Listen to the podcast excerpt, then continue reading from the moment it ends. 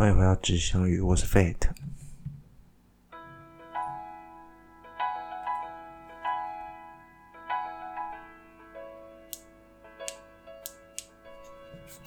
嗨，嗨，大家好。呃，刚才说了两次哈，OK，不管。呃，首先跟大家说声不好意思啊，啊，因为我本人上礼拜就是应该说这礼拜我去教招，那就是回到部队里面体验部队的生活。呃，身为一个台湾人，你们应该都很清楚这是干嘛的东西。OK，所以今天可能会聊一点有关当兵的事情。嗯，我觉得可能对于很多女生来说，可能男生聊到当兵，他们就觉得很无聊啊，很无所谓。但事实上，我会讲的是关于我对于教招这件事情的看法。如果有兴趣的话，还希望如果有女性听众，也可以留下来听听看。嗯，看看你们对男生在聊当兵的时候有什么意见呢？那。原本是昨天要录音啦，那因为真的 昨天解召，然后事情很忙，最近工作也很多哈，所以比较没有时间跟大家说太长。那我也想说，因为我答应过你们，所以一定要这礼拜一定要出，我也希望能够固定每个礼拜固定要出，所以打起精神，那来录 Podcast。那也最主要是给自己一个交代，也给你们一个交代嘛，希望大家都过得愉快吗？嗯，OK，好，那等一下废话不多说，我们就进入。第一个环节就是我的教招心得分享哦，OK，好，开始第一个主题哦，我们来啊，什么叫教招？嗯，身为一个男生哈，你如果在台湾呢当义务役哈，你一定知道什么叫教招，不对，应该说志愿也有教招哈。啊，先给大家科普一下哈，教招基本上是每两年一次，只要你有当过兵啊，服过兵役，不管你是军事训练役啊，或者是义务役，如果你是替代役，替代应该没有教招，我不管。那身为一个义务役哈，我当过一年兵啊，对，他应该知道我年纪多少。好，不管，那就是我们会每隔两年，固定上是每隔两年会回回去部队一次做一次受训。那一般来说，这就是教招。那基本上现在是志愿役要四次，那义务役要两次。那就是看当年度看你怎么抽签啊，怎么排啊。啊，如果想要逃兵，不是要逃教招的话，最好方法就是换户籍，因为通常会依照你的县级别去抽啦，就是去抽签。那如果你刚好换户籍，就可能不会当年度抽到，然后就会，那可是你就是变成你每两年要换一次户籍，你户籍要调一调，觉得我觉得不是个办法啦。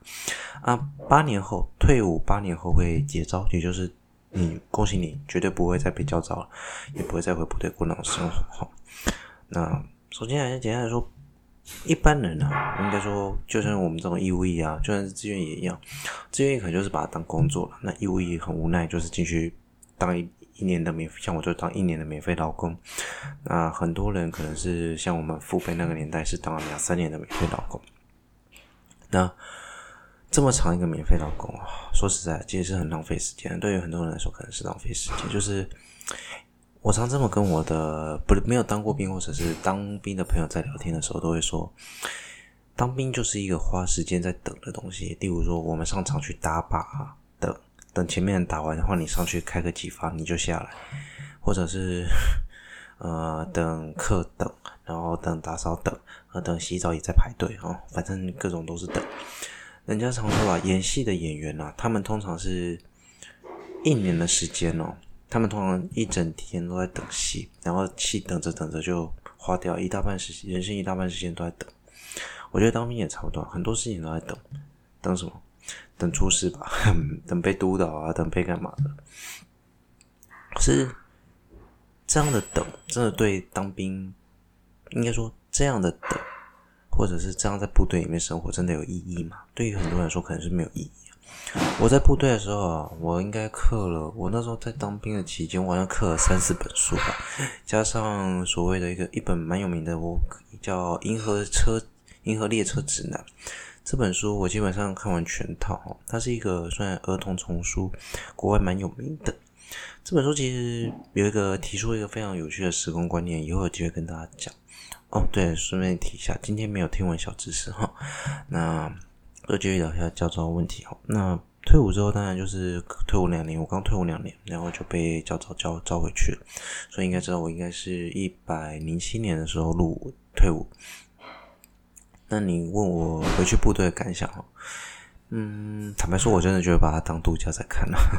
我还记得我们家排长退伍结招前哦，穿着独阳春，南洋风推拉着行李哦，你看那个排长这么帅气哦，排长也是会被结叫召，他应该是志愿役的上尉诶，少尉排长吧？那他就穿得很帅气，嗯，非常帅，非常帅啊！所以其实大部分大家都会觉得蛮轻松的，因为毕竟也不是第一天当兵嘛。长官就想说，哎，你第一天当兵哦，哼。你也不是第一天当兵了，对吧？通常是不会管你太多了。但是我觉得是，我对不这么说啊，我对解招的看法，或对教招这样的看法是，嗯，回去练练枪，练练手感，对于人生来说，其实没有什么坏事。你在台湾能够合法持有枪械的时候，就是你当兵的时候，除非你是警察，除非你本身就是现役军人。你在台湾能够合法使用枪械，就是在军营，就是一个义务役。教招的时候，你可以拿不同的手枪、步枪啊、机枪啊，甚至有机会可能可以碰到一些比较重型的武器。像我就很想去 炮竹，可以做一下训练呢。我们难得有机会。大家知道，其实台湾算是一个小岛。那我们是现役，我们实际上算是常备军用兵。那我们不不要说现在局势紧不紧张，国家需要我们的时候，我们总需要付出一点能力。这是我们在宪法上必须执行的义务。当然，很多人可能就会说，这里可能就跟女生有关。那对于男生不公平啊，女生应该当兵。其实我觉得这观点也没错啦。但是其实也不能说完全正确，应该这么说哈，因为在打仗的时候，如果假设今天正在战争，不管是你有没有当兵，就像是女性就会变成一个家家庭很重要的支柱，她会成为主要的后备人员。其实他就是默默在支持这个社会上最重要的中流砥柱。所以这么说好了，只要是打仗，没有一个人可以置身事外。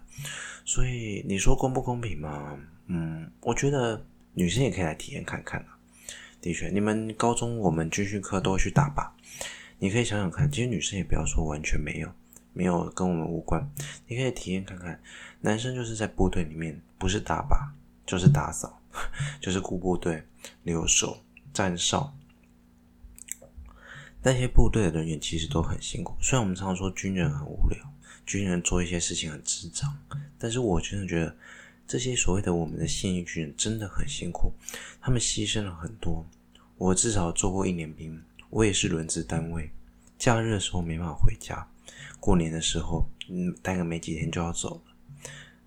当然，有待过过年留守的的学长们一定都知道，一定要选过年后再回去，因为不会塞车。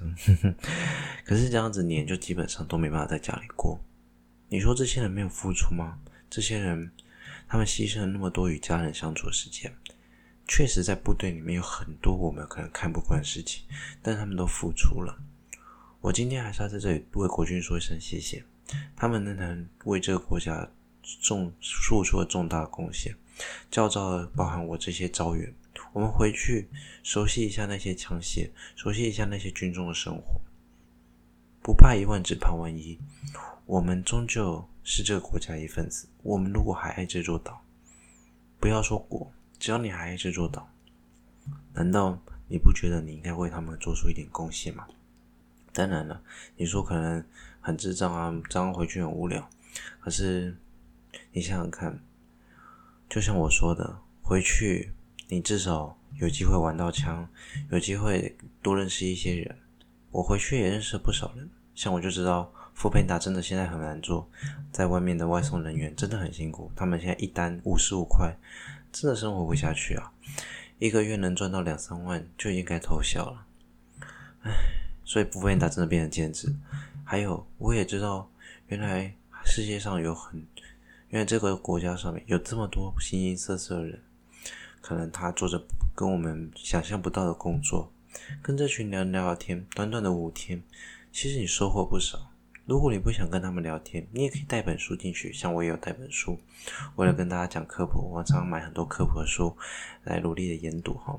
最近看到的是《重力简史》，那我觉得这本书有点难度，对于可能很多刚进来生涩的人可能不太能理解。哦，这本书我以后也会做介绍。我以后想介绍几本科普的书跟大家认识一下。嗯，女生听到这里还是觉得都很无聊，因为教招里面男生都在讲一些讲一些干话嘛，就想说，哎，我那个连长怎样怎样怎样。你们不懂部队生活，我能理解，因为你们没有进去。可是，就是想想看，体谅一下，换个角度思考，假设今天。换成今天是女生要去当兵了，男生不用当兵了，对吧？部队的事情听起来很无聊，可是就是因为无聊，所以才会发生很多很智障的事情，很白痴的事情，就会你会觉得无聊。男生其实很幼稚，也不是说只有男生幼稚，我觉得女生有时候他们也会有一些幼稚的行为，大家都会，因为年纪活得越大，真的是越活越倒退。那群人在部队里面无聊久了，一点点小事都可以很开心。你知道部队里面常常讲兄弟啊兄弟啊，真的是兄弟啊，因为太无聊又太长时间相处，就一起去干一些智障事啊，真的很无聊。例如说，可能拿个水壶泼啊，那种事情都可以笑翻天啊，或者是弄个小玩具，弄个人吓个人，或者是一起被处罚，一直被班长叫出去狗干，那种事情我们都会笑翻天。我那时候在部队演习的时候，为了跟部队里面的，就是因为边演习边做操演，那想要帮就是班，我们那时候在班长，班长跟我们说，嗯，那你们要教那些不会的人。我们那时候做的最智障的事就是，班长没有只叫那些做没有不会的人做错一个动作要做伏地挺身，他没有说要所有人一起做，但我们最后就很智障的，一群人就说一句兄弟呀，然后。就全部人一起趴下去伏地挺身，这种事情到现在就讲起来就很智障，很好笑。那在你们也耳里，可能女孩子她们没当过兵的人听在耳里就觉得好像没什么，就觉得这件事很无聊啊。对啊，就是无聊才好笑啊。我想部队就是因为无聊才好笑，你太正常反而不好笑。所以你体验，你想想看，在部队那么无聊的生活里面，体验一下现在我们这些臭男生，我们真的是。千百个不愿意才教了这么无聊的事情，才觉得好笑。我知道你们女生听起来都觉得，嗯，这个没有我没有兴趣。就像男生玩游戏或者聊游戏的时候，你们没什么兴趣。可是现在很多女生玩游戏，也开始知道说，诶，为什么男生聊游戏的时候那么兴奋，对吧？所以，如果有机会啊，其实国军每年还是会开放一些所谓的战斗训练营。你如果有兴趣的话，当然那里面还是过得很轻松啊。听说里面缴了钱，就是免费进去，就是缴了钱进去教招，过得很爽，不用折豆腐。你看我们这些部单位，有时候教招进去，看你的单位爽不爽。我单位其实没有很硬，可是我还是把它折豆腐吧，因为我知道离走前他一定要我折豆腐，因为他们还有下一题的教召。OK。好了，教召心得就不要讲太多，讲到这里已经讲了十几分钟了啊，一定有很多人听不下去了，我自己都快听不下去了。OK，好，那因为今天没有科普，我想要跟个大家额外先做个提前吧，预告就是讲一个可能会有一点争议的问题，那之后。我真的会专门拉一集出来讲这件事情，我对这件事情的看法，也不是说拉一集啊，可能就十几二十分钟来讲这件事情。那就是我们讲的主题叫做：如果今天台湾的法条所有都加重刑责，你能你觉得所谓的治安真的能变得比现在更好吗？也就是说，我今天酒驾不断的往上调。不要罚九万，不要罚十万，不要罚二十五万，不要罚三十万，不要罚一百万，我直接拿一亿把那个人搞到倾家荡产，让他直接被我们抓着走，他付不出一亿就直接关到死。你觉得这么重的刑责，真的能达到我们要的答案吗？我们要的和平吗？台湾是个有死刑的国家。至少到目前为止都有，不管是延迟死刑，现在不实行死刑的那些死刑犯，台湾终究是一个有死刑的国家。在这样一个有死刑的国家，我们的治安其实虽然算很好，在台湾，在全世界一定也是前几名，可是我们始终无法以死刑而杜绝一些更恶劣、更可怕的手段，终究无法。你会说，因为这几年精神法、精神疾病相关的。检验啊，那些让那些人逃过。那你想想看，那些不执行死刑的人，当然是因为所谓的废除死刑跟执行死刑之间的争议而留到了现在。可是，为什么会有这个争议？这个争议就在于，死刑真的能有效遏制犯罪吗？如果有，谈问照理说应该是没有犯罪。但事实上，你就说那些人想求死，那些人真的想求死吗？那些人背后的理由是什么？他为什么要做出这样的行径？你会说，那就一定会扯到精神疾病。好，我们今天不要理那么多，我们就讲一件事情：酒驾这件事情大家都很痛恨。可是问题是我们出了那么多罚款，出了那么多案件，还是追究发生酒驾？为什么？因为大家都有侥幸的心理，大家都觉得我没问题。再举一个例子，最近有一个杀警的人，去之前杀警案件的那个嫌犯，他现在又去砸车。最近的案子，新台湾新闻报的很大。你看，他杀过警察，然后呢，现在还在外面，案子还在审，他就再去砸车。你想想看，那个家属作何感想？那可是就证明一件事情。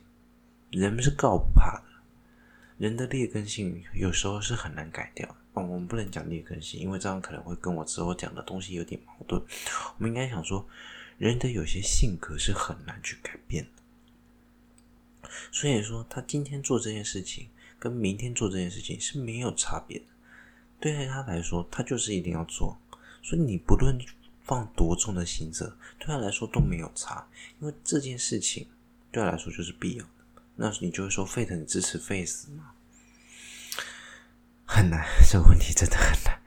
废不废死哦，坦白说，就是跟你支不支持金安乐死通过是一样困难的问题哈。可是我常说了，我们需要思考。其实常常有人讲这么一句啊：如果你支持废死，那今天假设你的家人被杀了，你能原谅犯人吗？其实有人曾经有这么说过。你不能拿这个问题去问那些废死的人，因为今天他就只是站在加害者跟被害人的角度，你不能把他说拿他身边的亲人去开这种玩开这种例子，因为事情毕竟没有发生在他身上，那你就会又说回来，事情没有发生在身上，你怎么会知道我的愤怒？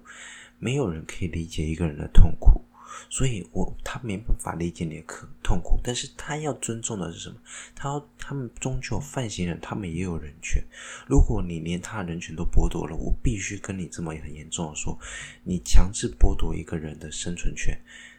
当他真的假设不案子不是他犯的，或者是说他罪真的不致死的时候，我这么认为了，你强制剥夺了他的生存权，你的生存权应该也要某种程度上被剥夺。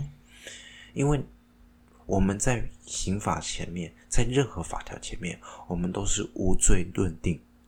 那在这样的情况下，无罪推定的形象，你就应该要尊重他的人权。我想，face 团体他们在乎的就是人权的保障跟保护，是不是真的能够到达完善？因为多轻易夺走人的生命，其实实际上对于我们现今的人类社会，似乎是一个很重大的事情。但可能很多人不这么想，他觉得有些人就是该死。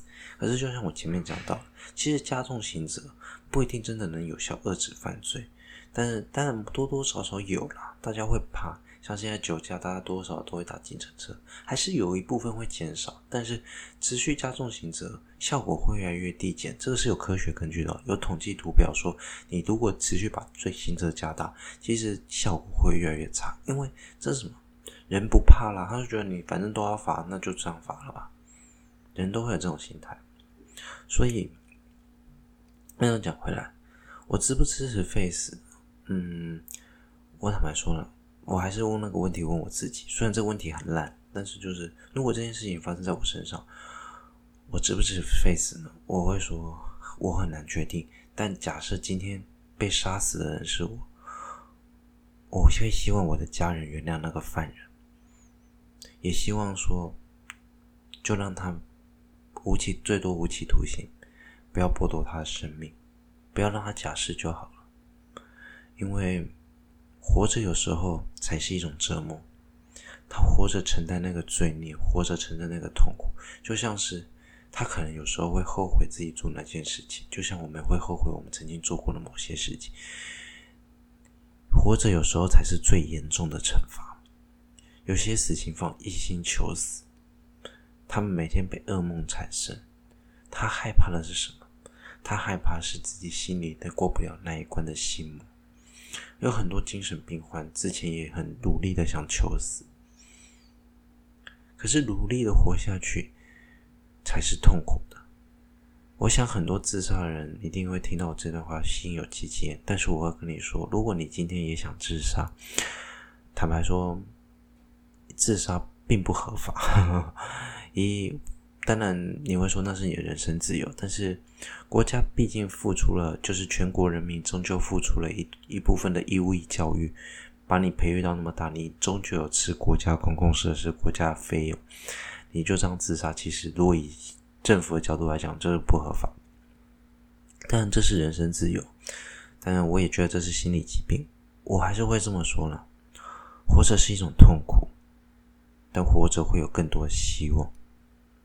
当你可以看见明天的太阳升起的时候，当时间从你的手中的秒一分一分的过的时候，生命虽然在流逝，或许痛苦，但是只要我们还活着，也许还有希望。但我知道讲这些都是废话，因为我也是想过自杀的人，我很清楚，跟自杀人讲这些都没有用。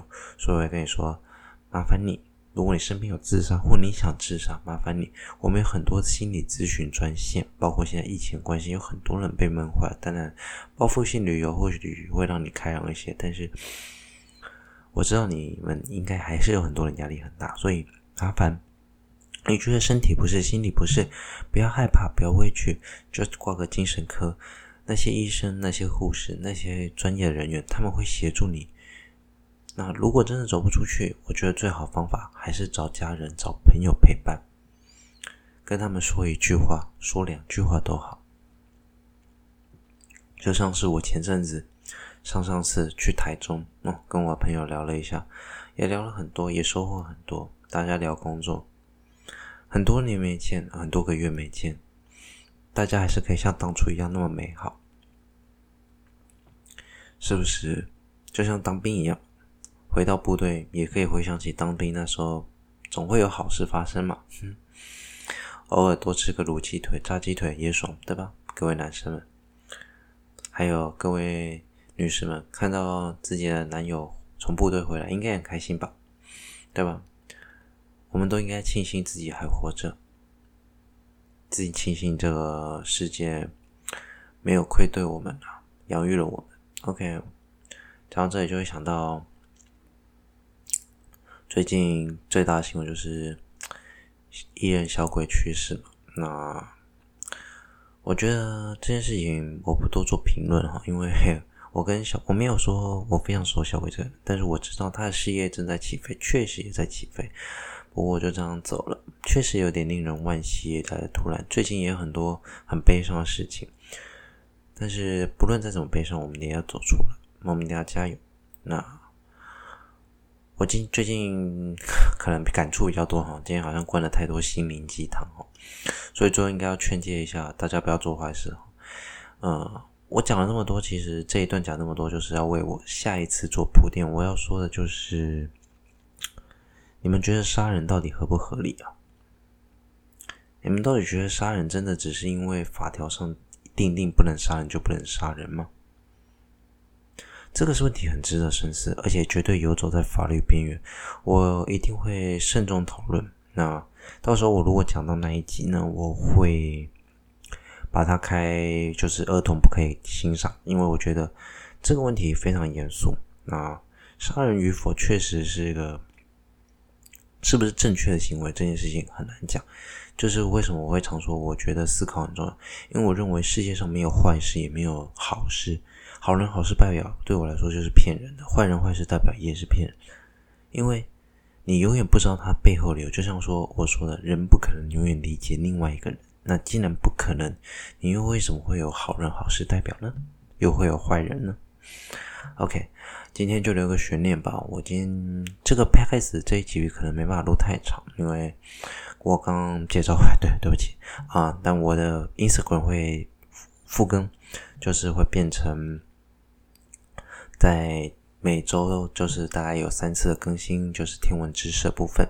那下周我也会找天文相关知识，应该尽可能的找，要让大家复更，因为我放等于公假一个礼拜，我工作蛮忙的。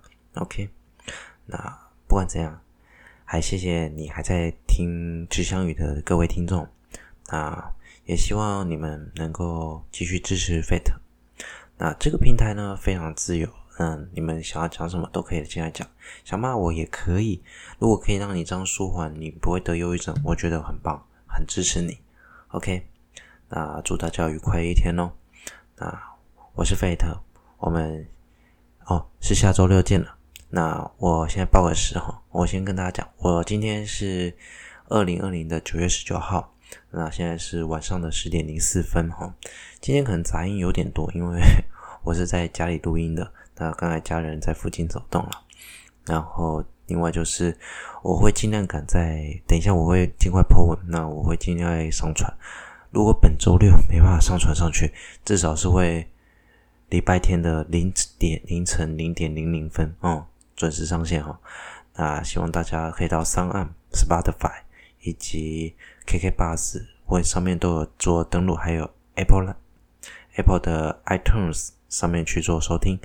那我是飞特我们下周见。那心情保持愉快哦，欢迎来骂我啊，这样子也许大家都不会得忧郁症。拜拜，闲聊的一周。